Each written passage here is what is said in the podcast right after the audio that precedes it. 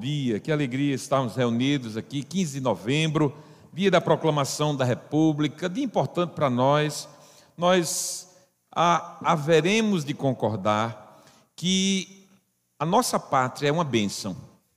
A gente não tem terremoto, a gente não tem furacão, a gente não tem tsunami, a gente foi protegido de tanta coisa, a gente tem tanta terra boa para plantar. O Brasil tem se sobressaído na agricultura, economicamente. Nós somos a nona economia do mundo, então temos muito. Ah, tem problemas? Claro que tem. Tem corrupção? Tem. Mas ainda assim, a Bíblia diz para a gente orar pelos nossos governantes, orar por aqueles que estão sob, sobre o governo das nossas nações, das nossas prefeituras.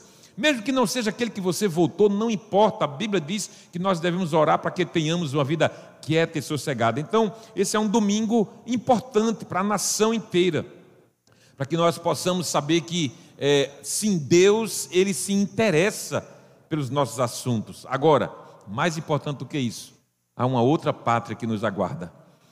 A Bíblia diz que a pátria celestial é aquela que nós vamos viver para sempre. E não é apenas uma, uma vida sem fim, é uma vida plena, absolutamente completa. E essa está reservada para você e para mim. Amém? Então, muito bom dia a todos, sejam muito bem-vindos e bem-vindas. É, antes de a gente ir para a leitura bíblica, eu quero saber se há alguém aqui pela primeira vez. Tem alguém? Dê um sinalzinho para a gente lhe conhecer e lhe dar um abraço. Um abraço assim, daqueles abraços no tempo de distanciamento, não é? Não tem ninguém. Há um dia diferente realmente hoje a gente avisou a semana inteira que só íamos ter um culto presencial, mas também nós damos as boas-vindas a você que está aí no YouTube Anglicana Ressurreição, ou aqui ou aqui. Sejam muito bem-vindos e bem-vindas. É uma alegria recebê-los a todos. Eu sou o Bispo Márcio Simões e tenho a alegria de trazer a palavra de Deus para a sua vida hoje. Então quero convidá-los a uma leitura da palavra. Nós somos a Anglicana Ressurreição somos uma família para pertencer, cremos nisso firmemente, com todos os defeitos que temos, temos algumas virtudes também, e a maior delas é amar aquele que se aproxima de nós. Vamos lá, ler a Bíblia, a palavra de Deus, no Evangelho segundo Mateus, capítulo 5, Sermão do Monte. Está na tela, na mesma versão que eu lerei, nova versão transformadora, versão contemporânea, diz assim: Vocês são o sal da terra, mas se o sal perder o sabor, para que servirá? É possível torná-lo salgado outra vez? Será jogado fora e pisado pelos que passam, pois já não serve para nada. Vocês são a luz do mundo. É impossível esconder uma cidade construída no alto de um monte. Não faz sentido acender uma lâmpada e depois colocá-la sob um cesto. Pelo contrário, ela é colocada num pedestal, de onde ilumina todos que estão na casa. Da mesma forma, suas boas obras devem brilhar, para que todos os que todos as vejam e louvem seu Pai que está no céu. Esta é a palavra do Senhor. Nós damos graças a Deus. Você pode sentar. Vamos orar buscando a presença do Espírito Santo para entendimento da sua palavra. Senhor Jesus, obrigado, Senhor, por estarmos aqui já cantamos aqui nesta manhã que quando estivermos prestes a cair, o Senhor estende a sua mão. Cantamos também que vale a pena, vale a pena suportar muitas coisas, vale a pena dizer não àquilo que é atraente, mas que não, não agrada ao Senhor. Vale a pena, porque o que há para ser recebido por nós é notório que vale a pena qualquer dor aqui. Tua palavra diz que nem olhos viram, nem ouvidos ouviram, nem jamais penetrou no coração humano aquilo que o Senhor tem preparado para aqueles que te amam. Então vale a pena, vale a pena, sim, Jesus, valeu a pena chegar até aqui e vale a pena continuar, vale a pena seguir adiante, vale a pena não dar, não dar importância às vozes distoantes Vale a pena não não mancomunar e não se alinhar com aqueles que estão desalinhados de ti. Vale a pena, às vezes, ser chamado de, é, de atrasado, de fundamentalista, qualquer coisa desse tipo. Vale a pena. porque vale a pena andar contigo, vale a pena perceber que tu estás conosco, vale a pena saber que tu estás na nossa vida, dirigindo os nossos pensamentos, planos e sonhos, vale a pena. Então, vem nesta manhã e mais uma vez, nos mostra que vale a pena andar com o Senhor, fala ao nosso coração nesta manhã, recebe nosso culto, nossa adoração. Não, nunca o faremos de acordo com o teu merecimento, nunca, jamais. Porque tu és perfeito. E o nosso louvor, a nossa adoração, tudo que prepararmos aqui, é, tudo isso é imperfeito diante da tua perfeição. Mas eu te peço humildemente, Senhor, vem e fala conosco, para que nós possamos voltar para nossas vidas, para nossa rotina da semana, na certeza de que vale a pena andar contigo. Recebe a nossa gratidão, Senhor, nosso louvor, nossa adoração nesta manhã abençoa os nossos governantes, abençoa aqueles que irão hoje ser eleitos, escolhidos pelo povo, no voto popular e democrático, abençoa nossa nação, mas acima de tudo, nunca permita, Senhor, nos ajuda nunca que nós cedamos à tentação de perder a visão na pátria celestial. Em nome de Jesus. Obrigado, Senhor, por estarmos, estares conosco aqui que as palavras da minha boca e o meditar do meu coração sejam sempre agradáveis na tua presença. Senhor, rocha minha e redentor meu. Amém. Amém. Amém. Glória a Deus. Estou dentro é a nossa série de sermões do mês de novembro. Estamos nos preparando para a, o dia, a festa do Sim, que acontecerá no dia 28, e a gente espera receber os novos que estão caminhando conosco, que estão é, gostando de ser abençoados por aquilo que a gente faz aqui enquanto igreja. É, eu acho que até sexta-feira eu tinha 17 inscritos, mas nós sabemos que há mais pessoas. Então, se você não fez isso ainda, faça. Vá lá no, no, no Instagram e inscreva-se para participar da festa do sim. Dizer sim a Deus necessariamente exige um sim à igreja. E a igreja é a noiva do cordeiro. Não há como dizer sim a Deus e dizer não para a igreja. Com todos os defeitos que a igreja já apresentou em dois mil anos de história, muitos, muitas falhas a igreja cometeu e tem cometido. Se você foi machucado pela igreja, eu, em nome da igreja, lhe peço perdão, porque a igreja é feita por nós, pecadores, não é perfeita, a igreja nunca será perfeita. Nós fazemos a igreja e nós somos imperfeitos, mas não deixe de confiar que é através da igreja que Deus quer lhe abençoar. O Salmo 133 diz assim que é ali onde o Senhor ordena a sua bênção para sempre. Então eu vivo igreja há 35 anos e eu posso lhe assegurar que eu já vi muitas coisas que poderia realmente ter justificado uma saída minha, mas eu não saí, porque vale a pena viver com Jesus. E viver com Jesus implica dizer viver com a igreja e na igreja. Então a, o tema é Estou Dentro. O primeiro sermão foi Estou dentro porque fui convidado. E nós vemos aquela história daquela mulher prostituta da cidade que foi convidada, não pelo dono da casa, mas eu penso que Jesus a convidou para estar ali. E por Jesus tê-la convidado, a vida dela foi completamente alterada e transformada a partir daquele episódio. Então, o primeiro sermão foi: Estou dentro porque fui convidado. O segundo, hoje, é: Estou dentro porque posso influenciar. Nós somos seres influentes.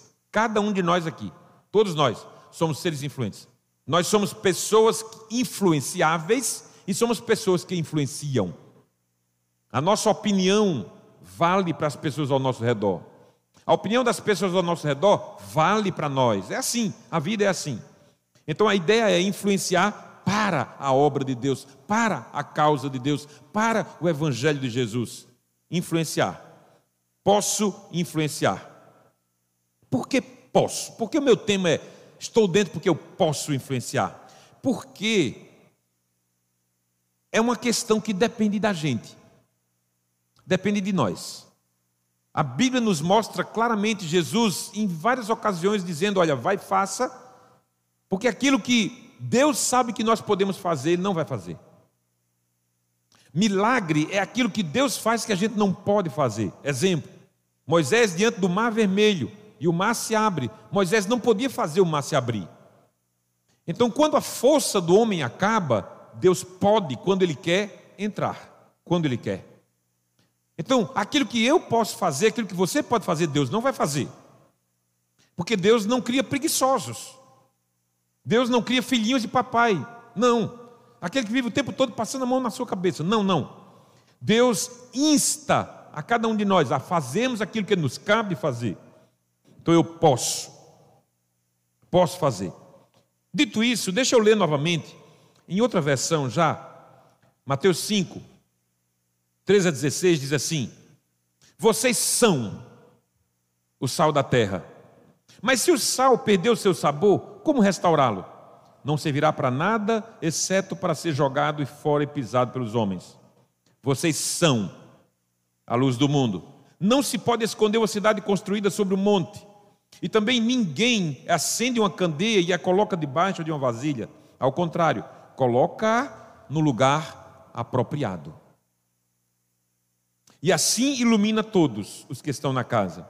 Assim, dessa forma, dessa maneira, brilhe a luz de vocês diante dos homens, para que vejam as suas obras e glorifiquem ao Pai de vocês que está nos céus. Vocês são o sal da terra, vocês são a luz do mundo. Essa é a palavra de Jesus, é uma afirmação de Jesus. Então, não há como ignorar o que o mundo todo produziu nesses últimos anos em forma de influenciadores. Há até novos termos, os influencers, os youtubers, essas pessoas estão influenciando. E é verdade, a gente não pode negar isso são influenciadores. influenciadores de comportamento. Então nós passamos a vestir de acordo com pessoas assim estão ditando as modas. É interessante. As mais diversas categorias, como entretenimento, fitness, vida social, etc. Em todo lugar você vai encontrar isso. Pessoas que têm milhares de seguidores. Uma matéria que eu li diz que esses influenciadores já são a segunda fonte de tomada de decisão nas compras. Veja só como é importante. Antigamente, quando alguma empresa queria se sobressair, o que ela fazia? Ela ia e comprava um horário na TV caríssimo. Hoje, qualquer empresa, microempresa, empreendedor individual, ele pode criar uma conta no Instagram e ele pode ganhar seguidores a partir de um bom trabalho que ele faça. E ele está influenciando a seu favor. Agora veja, você foi chamado para influenciar pessoas para Cristo. Sem ser necessariamente um influencer, sem ser necessariamente alguém que tem muitos seguidores no Instagram, mas você foi chamado para ser um influenciador. Por isso, por isso também você está dentro. Amém?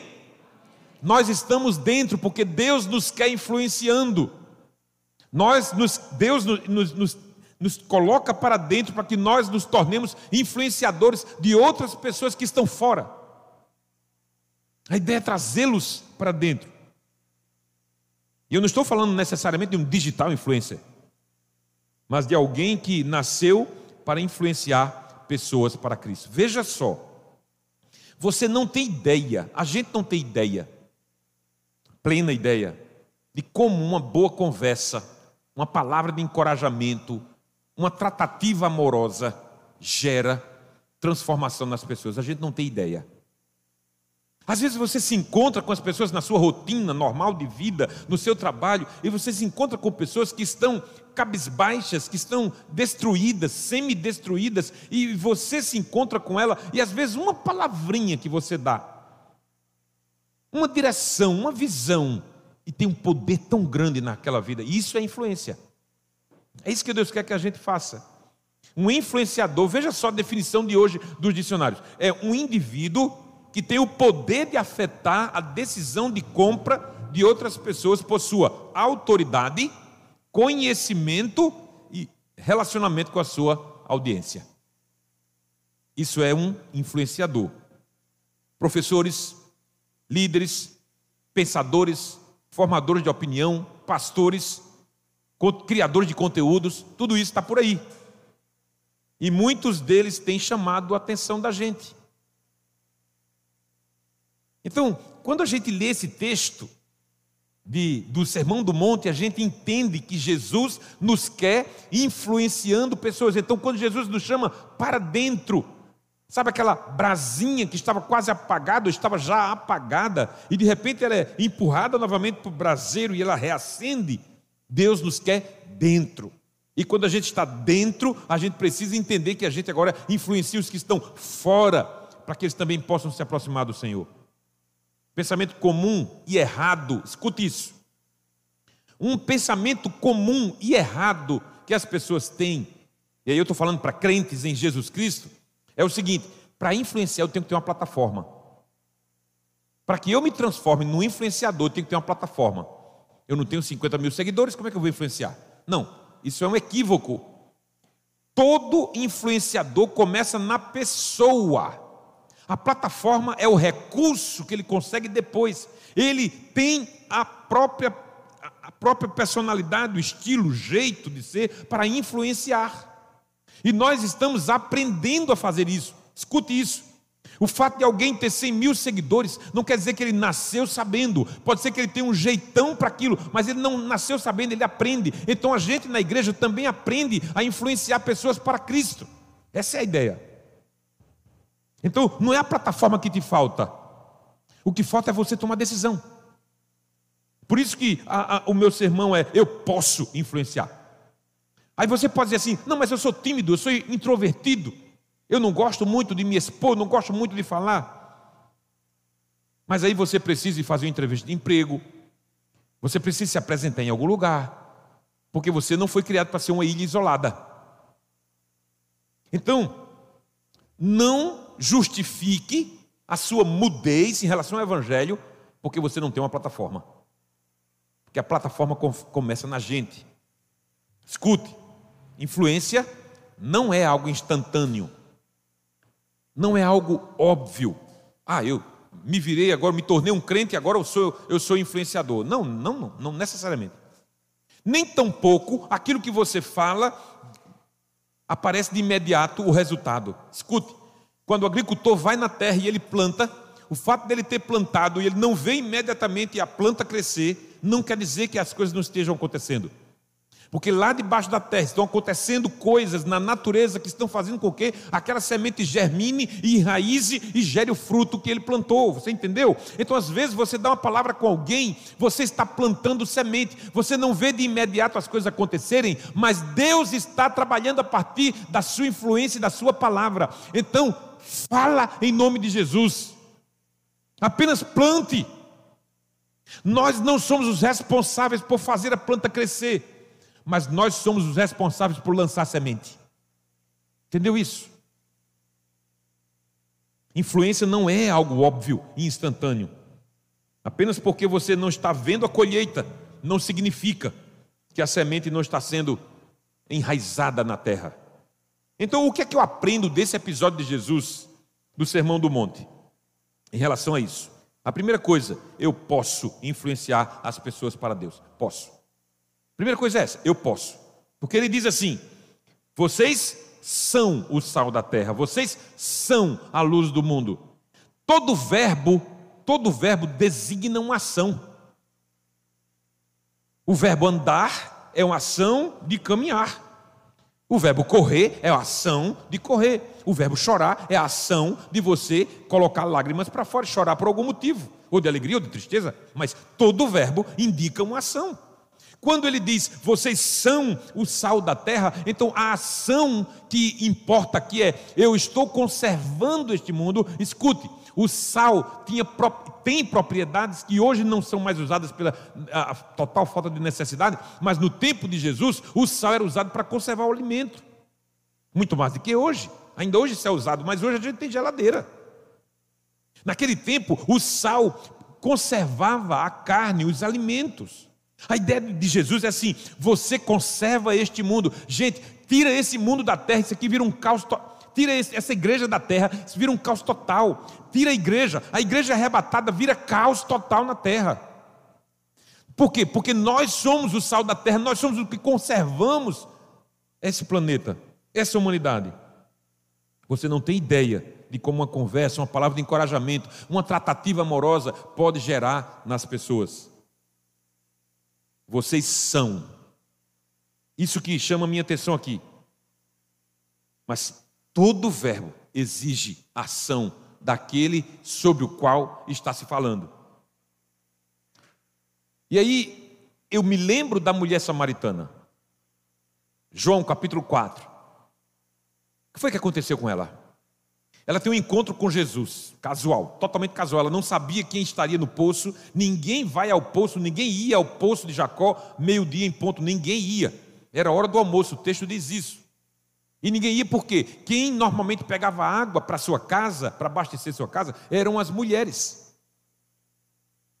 E ela não ia às cinco da tarde, que era o horário costumeiro das mulheres irem, por quê? Porque ela é uma mulher de má reputação. Ela já tinha tido seis, cinco casamentos e o, e o atual não era o marido, não era dela. Ela tomava o homem dos outros. Então não se pode imaginar, em São Juízo, que uma pessoa assim tenha alguma influência na cidade. Mas o que aconteceu? Ela se encontrou com Jesus, e quando ela se encontrou com Jesus, Jesus falou algumas coisas da vida dela que ela ficou admirada. O que é que ela faz? Ela volta para a sua cidade e começa a falar de Jesus. Diz, olha, eu encontrei alguém que falou tudo da minha vida. Não será ele o Messias? Veja a influência dela. E ela, quem era ela? Ela era aquela pessoa que tinha má reputação na cidade. A fama dela de tomar o marido das mulheres. As mulheres a odiavam. Mas ela chega na cidade e diz: Olha, eu tenho uma novidade para vocês. Tem alguém lá no poço de Jacó que é diferente. E ele é judeu. E ele não teve problema nenhum de conversar comigo. Que sou uma mulher e que sou samaritana. Porque os dois não se bicam, judeus e samaritanos. Samaritanos. E aí vem um grupo da cidade para ver Jesus. Aquela mulher influenciou a sua cidade. Imagina aquela mulher com um bom celular e um ring light como ela não iria adiante?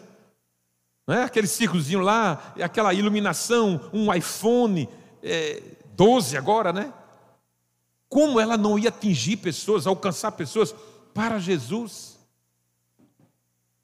Escuta aqui, meus irmãos, queridos irmãos, família Ressurreição, nós não precisamos, não precisamos necessariamente ter um bom celular para influenciar as pessoas para Cristo. Apenas abra a sua boca. Um cego, um cego, um deficiente visual. Do tempo de Jesus não se falava assim. Hoje é moderno e politicamente correto falar deficiente visual, mas no tempo era cego. e aí, Jesus se depara com ele, chamava Bartimeu. E aí, quando alguém o vê curado, diz assim: Quem foi que fez isso contigo? Eu não sei. Você conhecia ele? Não, não conhecia ele. E como foi que aconteceu isso? Não sei, eu só sei que eu era cego e agora vejo. Não sabia nada de teologia, nunca fui em seminário, não sabia de nada de milagre, não sabia de nada. Mas como foi que aconteceu isso com você? Eu não sei te dizer. Eu só sei que eu era cego e de repente esse homem tocou em mim. E quando eu abri os olhos pela primeira vez na minha vida, a primeira imagem que eu vi foi o rosto dele na minha frente sorrindo. Eu só sei que eu era cego e agora vejo. Ou seja, queridos irmãos, você não precisa saber teologia para poder falar de Jesus. Basta dizer o que aconteceu na sua vida. Eu só sei que eu era assim e me tornei assim. Eu só sei que meu casamento estava destruído e ele foi restaurado. Eu só sei que a minha dignidade estava perdida e eu restaurei essa dignidade porque Jesus Cristo entrou na minha vida. Fale de Jesus para as pessoas a partir daquilo que ele fez em você. Eu não tenho nem ideia do que eu seria se não fosse Jesus na minha vida. Eu faço uma noção, eu, eu tenho uma, uma noção, uma, uma, uma noção pequena a partir do que, do que eu aprendi na minha casa, a partir do que eu vi no meu pai, na minha família. O que é que eu poderia ser hoje? Então vocês são, nós somos. Quando Jesus entra na nossa vida, tudo tende a mudar de forma radical. Então, escuta aqui, saia do anonimato. A gente não tem o nome dessa mulher.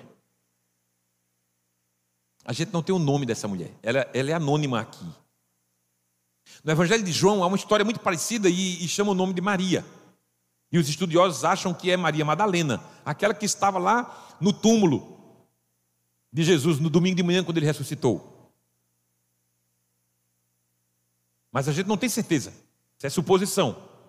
Mas Jesus disse assim: onde quer que as boas novas do, do Evangelho sejam pregadas, essa história será contada. Sabe o que é isso? Influência. Quando Jesus entrar na tua vida e fazer a transformação que Ele quer fazer na tua vida, e as pessoas começarem a ver que você está diferente, porque Jesus entrou, onde quer que as pessoas cheguem, viu o que aconteceu com Fulano, Jesus entrou na vida dele. Isso se chama influência.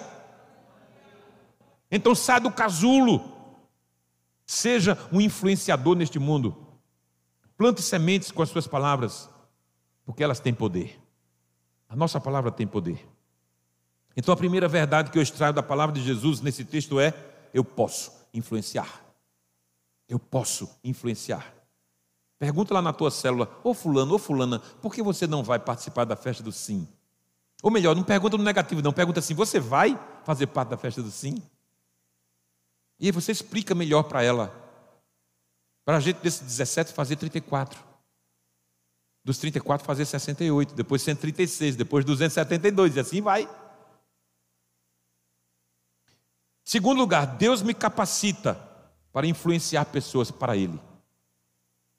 Porque você pode dizer assim: eu não posso, eu não sei, eu não tenho, não tenho jeito para falar disso, eu me envergonho. Você pode dizer isso, mas você não tem ideia do que uma boa conversa, uma palavra de encorajamento, um gesto de amor pode fazer nas pessoas. E aí você já está levando sementes. Não diga que não pode. Não diga que não sabe. E não diga que não é capaz. Porque Jesus quer nos capacitar. Isso pode se ter se tornado um jargão. Deus me capacita, Deus me capacita, mas o texto nos leva a entender assim. O exemplo da mulher samaritana é muito significativo porque a sua reputação, o conceito dela na cidade não não dava suporte para as suas palavras. Mas ainda assim ela foi uma grande influenciadora do seu tempo. Jesus a pôs no lugar alto, no lugar que ninguém queria colocá-la, porque ela era aquela mulher conhecida por tomar o marido das outras. E aí o que, é, que é que Jesus faz? Jesus coloca ela no lugar apropriado. Para quê? Para falar dele. Tudo que você precisa é estar no lugar apropriado. O texto diz isso, no lugar apropriado, no lugar alto. Olha, Vitória é uma cidade baixa. Porque o texto fala numa cidade construída na montanha, que não pode esconder. Vitória é um lugar baixo. Então a gente desce as russas, a, a, a nossa altitude em relação à mais baixa. Quando você chega em Garanhuns, por exemplo, e eu sempre vou, esse ano não, mas eu sempre vou lá, porque a gente tem duas igrejas naquela região. Então, quando a gente vai chegando ali a 10 quilômetros, 12 quilômetros de Garanhuns, a gente já vê a cidade. Por quê? Porque ela está no lugar alto. Não tem como esconder. São sete colinas que cercam a cidade. Não tem como esconder. De longe você já vê a cidade. Diferente da nossa cidade aqui. Não há como esconder. Por quê? Porque e, e Jesus faz essa ilustração, essa metáfora para dizer assim: eu te coloco no lugar que não tem como te esconder. Eu te coloco no lugar apropriado que não tem como você ficar no anonimato e no casulo. Eu vou colocar palavras na tua boca, eu te capacito, eu vou te colocar em situações que você vai poder falar sobre mim. É isso. Jesus põe aquela mulher no lugar alto e diz assim para ela, como se fosse assim: agora você será ouvida. As pessoas não dão a mínima para você, as pessoas não deixam você vir em cinco da tarde para pegar água aqui, mas agora você será ouvida. Vá lá e fale em meu nome, você será ouvida. Por que, que eu afirmo isso com convicção? Veja o versículo 14. É impossível esconder uma cidade construída no alto de um monte. Impossível. Então, se Jesus te salvou, é impossível que ninguém veja. Se realmente Jesus salvou você, é impossível que ninguém veja. Porque é impossível que Jesus atue numa vida e ele continue no, na mesma forma que era. O que Jesus quer fazer com você nesse tempo é o mesmo. Te colocar no lugar apropriado, te colocar no lugar alto, para que as pessoas vejam. Te forjar, te preparar, te capacitar. Gente, eu toda vida fui tímido. Eu detestava quando eu, é, de alguma forma, na escola era chamado para alguma coisa. Mas por que Deus me colocou aqui? Porque Deus quis assim. Porque eu entendi a mensagem, eu entendi que Ele me capacita. Não importa a sua condição social, não importa seu nível de formação, mas principalmente não importa o seu passado. Porque de repente você diz assim, não, mas eu tenho um passado que não, não atesta para que eu possa falar dessa verdade do, amor de Deus. Mas olha, o exemplo que eu citei da mulher samaritana é muito pior do que o seu. Principalmente, não importa a condição social, não importa a formação escolar, não importa nada disso. Você pode falar, não importa se você não sabe nada de teologia, não importa e não importa o teu passado, porque Deus te coloca no lugar apropriado. As verdades que eu extraio da palavra de Jesus nesse episódio é: eu posso influenciar.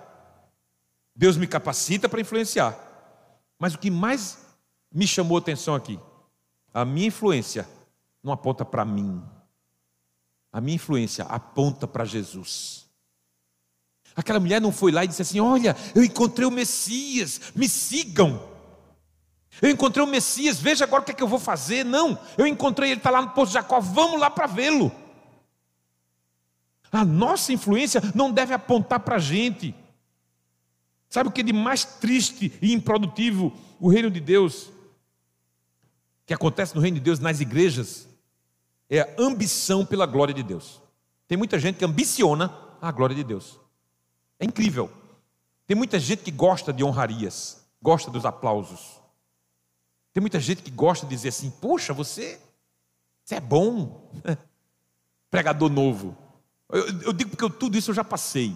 Você começa a pregar e alguém chega assim: Fulano, não sabia que você prega, gostei muito. Aí, ah, né? Você enche a bola, né? Aí você fica cheio daquilo ali. Na próxima vez é um desastre. Porque você pensa que é você. E não é você. É o Espírito Santo. Então a glória não é sua.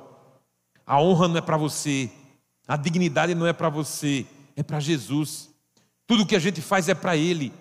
Olha, eu amo o que a gente faz aqui na ressurreição. Eu amo o zelo que a gente faz, o cuidado que a gente faz, as reuniões preparatórias, o cuidado com os erros que a gente comete ainda e vai continuar cometendo. Mas tudo isso que a gente faz aqui não é para chamar a atenção das pessoas para a ressurreição, é para chamar a atenção das pessoas para Jesus. É Ele, tudo importa para Ele, nós cantamos aqui, tudo é por Ele, tudo é para Ele, mas ninguém.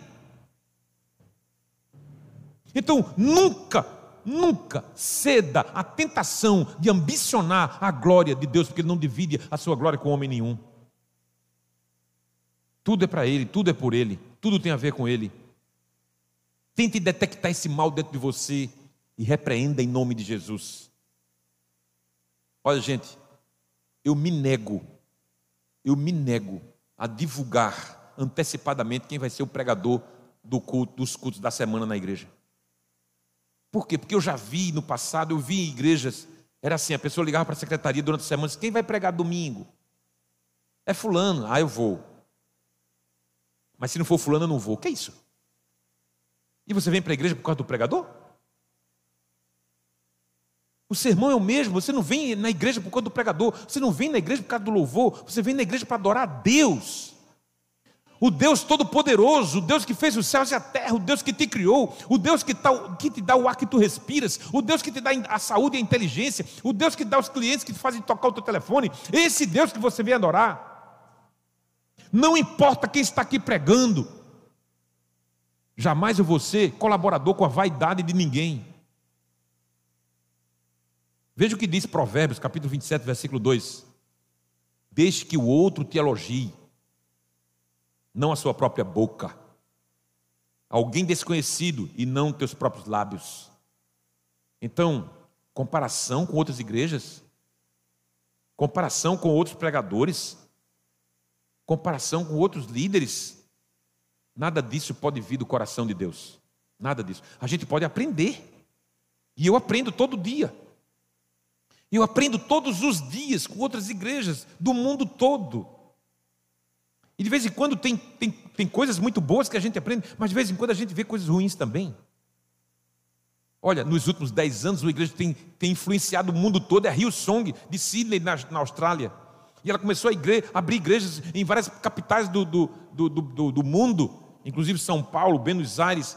Há 10 anos a Rio Song chegou lá na, em Nova York. Há 10 anos o mesmo pastor, duas semanas atrás, foi demitido por má conduta moral. E ele pediu perdão. E ele disse: Eu reconheço, amo esta igreja, mas reconheço o que eu fiz. A gente está aprendendo o tempo todo, gente, inclusive com os exemplos errados. Para dizer: Epa, te cuida, te cuida. Porque ser colocado no lugar apropriado para falar de Jesus precisa ter uma vida que seja compatível com aquilo.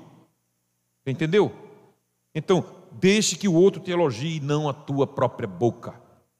Tem muita gente se elogiando. Tem muita gente, gente dizendo assim: sai daí, sai desse lugar, vem para cá. Isso é errado, gente. Em nome de Jesus. A igreja prega o evangelho para pecadores perdidos. Isso. Escute. O primeiro ambiente onde isso acontece, essa vaidade, é o ambiente dos teus pensamentos, dos nossos pensamentos. Repreenda esse mal aí, nesse ambiente, para que ele não cresça. Veja só, o que você pensa determina o seu comportamento. Entendeu? Aquilo que você pensa, aquilo que você processa mentalmente, determina o seu comportamento. Veja como Jesus ensina tão diferente daquilo que muitas pessoas fazem hoje.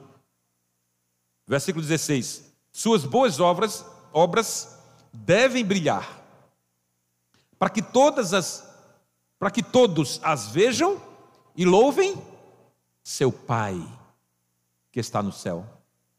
Percebe? Deus tem um propósito nas nossas boas obras, mas não é para a gente para que todos vejam e louvem o seu Pai que está no céu. Precisa ser mais claro? As suas boas obras, as minhas boas obras, não são para chamar a atenção de Deus para nós.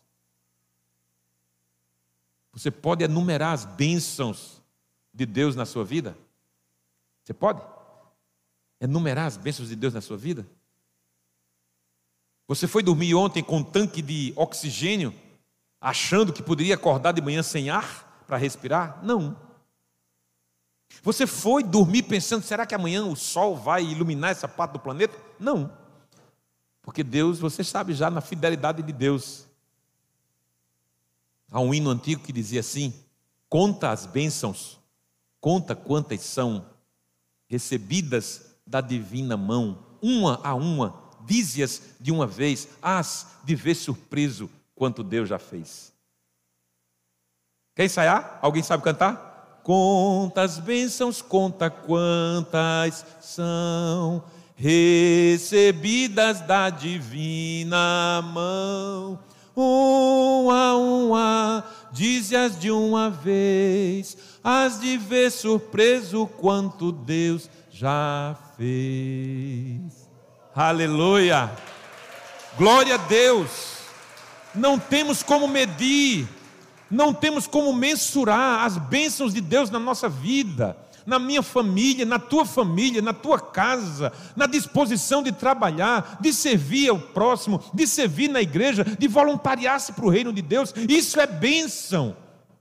Quando eu olho para a minha família, gente, quando eu começo a pensar nisso mais seriamente, dá sempre dá vontade de chorar, porque eu sou chorão. Eu gosto de olhar para a minha família e ver o que ela se transformou. É bênção de Deus. Quando eu olho para a igreja, a gente tem começado lá atrás, há 16 anos, com 20 pessoas, incluindo oito adolescentes. E hoje nós somos o que nós somos, é bênção de Deus. Quando eu olho, quando eu comecei na vida profissional e o que Deus me levou, aonde Deus me levou, é bênção de Deus. Quando eu olho que tantas pessoas dormem embaixo de uma marquise ou de um viaduto frio e úmido, e eu tenho uma casa que me ampara, que me protege, uma família que me ama, é bênção de Deus. Você entende o que é isso? Conta as bênçãos, conta quantas são recebidas da divina mão, uma a uma. Dize de uma vez, hás de ver surpreso quanto Deus já fez. O salmista no Salmo 103 diz: Bendize, ó minha alma, ao Senhor, e tudo que há em mim bendiga o seu santo nome. Ah, meu Deus, como a ingratidão é um defeito terrível, é uma falha de produção a ingratidão. Você agradece pelo pãozinho na chapa com manteiga? Eu agradeço. Você agradece porque você está saudável? Olha, eu não sou ninguém, melhor do que ninguém. Mas já aí já se vão oito, nove meses de pandemia, eu não tive uma gripe. Mais do que isso, eu sei que muita gente aqui na nossa igreja teve coronavírus, teve a Covid, mas a gente não teve um culto fúnebre aqui. Aleluia! 170 mil mortos nesse país, nós não tivemos a necessidade e a tristeza de chorar nenhum aqui nessa igreja. Porque Deus é fiel. Então isso não é motivo de gratidão? Claro que sim. Pela inteligência, pelos clientes que nos procuram. A glória é para Ele, gente. Tudo que nós fizermos ou viermos a fazer, a glória é para Deus. Ele não divide com ninguém, por um, por um simples motivo no momento em que fizermos isso para nos glorificar, Deus sai de jogada. Deus te abandona. Quando você começa a fazer, porque você está inflado, Deus sai, porque Deus não divide a glória dele com homem nenhum. E neste ponto, a alma já foi vendida. Neste ponto, a tua alma já foi vendida. A mulher samaritana não tinha como chamar a atenção para ela própria. Porque a reputação dela era terrível. Ela não tinha como chamar a atenção. Sabe como é que Deus faz? Deus faz assim, Deus é incrível. Deus pega as coisas pequenas, miúdas, para contrariar as grandes e fortes. Deus pega uma mulher assim, flagrada no adultério, e diz assim: Vai, eu também não te condeno. Deus pega aquela mulher, prostituta da cidade, da semana passada que nós vimos aqui, e diz: Deixa ela lavar os meus pés, que ela está me preparando para o sepultamento. E ela se tornou a discípula do Senhor Jesus. Deus pega Jacó, o trapaceiro, o enganador, safado, e Deus diz assim: É você que eu quero, como Israel, aquele que luta com Deus. Deus pega as coisas vergonhosas e faz dignas, para dizer assim: A glória é minha não é o teu poder, não é a tua formação escolar, não é a tua origem familiar, nada disso. Eu faço e quando eu faço, ninguém pode desfazer. Quando eu abro, ninguém pode fechar. Quando eu fecho, ninguém pode abrir. Operando Deus, quem impedirá? Então nós somos chamados a fazer o mesmo que aquela mulher de Samaria fez. Com as suas obras apresentar Jesus. Então você pode influenciar Deus te capacita para influenciar. Então resista à tentação de atrair a glória dele para você. Você foi chamado para dentro, a fim de, entre outras coisas, influenciar para Deus. Eu quero terminar contigo lembrando de um cidadão jovem que não não teve a oportunidade de ter um pai que o educasse, que o ensinasse, que mostrasse o que, era, que seria ser homem. E ele viveu a vida toda como um arrimo de família, desde os seus 15, 16 anos.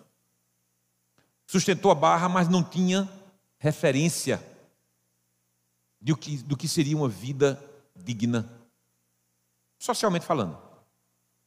E aí, quando ele está perto dos 30 anos, ele conhece a Jesus. Alguém o convida e ele vai numa igreja e aceita a Cristo e começa a viver com Cristo. E ele não perdia um culto. Todos os cultos que tinha, todas as reuniões da igreja que ele estava, porque ele queria aprender. Porque tudo aquilo que lhe faltou de referencial familiar, ele estava descobrindo na igreja. E aí o testemunho dele, ele diz o seguinte, que quando ele ia fazer alguma coisa durante a semana, alguma decisão para tomar, ele fez uma amizade muito forte com o pastor dele, que era o pai que lhe faltava.